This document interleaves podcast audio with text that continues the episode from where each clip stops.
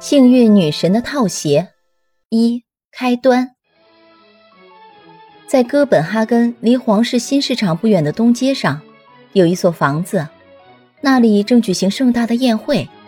这样的宴会不时总要举行一次，你只有这样做了，将来才会受别人的回邀。此刻，宴会上一半宾客已经坐在牌桌上玩起牌来了，另外一半人。在等着夫人下一步的打算。哦，好吧，让我们找点什么事儿干。晚会就是这样，大家尽情的聊着天，话题中也谈到中世纪。有人认为中世纪就比我们现在这个时代要好得多。是啊，大法官科奈普就热情的维护这种观点，夫人也立刻赞同了他。两个人都在热烈地反对奥斯特在年鉴上发表的关于古代和新时代的文章。他在书里把我们的时代说成是最好的时代，大法官则说汉斯国王的时代才是最美好、最幸福的时代。在那场并未因为报纸的到来而中断一刻的赞成和反对的争论中，我们不妨到最前面放外衣、手杖、雨伞和套鞋的那间屋子去一下。那里坐着两位女佣，一位年轻，另一位年老。人们以为他们是陪着他们的主人某位老小姐或者某位寡妇来到这里的。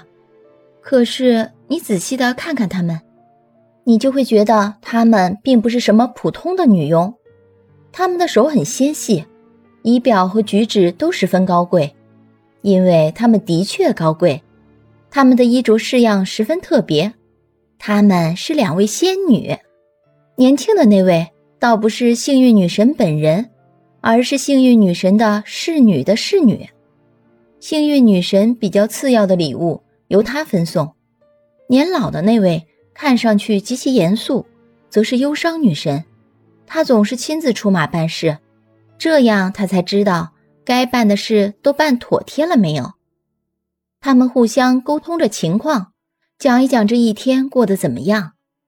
她幸运女神的侍女的侍女，只做了手头几件微不足道的小事。她说，她从一阵急雨中救出了一顶新帽子，给一位诚实的先生带去一个地位很高的蠢材的问候，等等。不过，她还没有办的，则都是很不平常的事。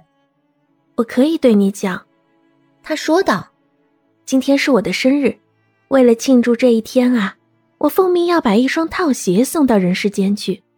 这双套鞋有这样的特性：穿上它的人马上就可以去他最想去的那个地方或者那个时代，他在那里的任何愿望都能立刻得到满足。这样，凡人也终于能在世间有点幸福了。可是，你信不信？忧伤女神说道。他会很不幸的。他一摆脱这双套鞋，便会感恩不尽的。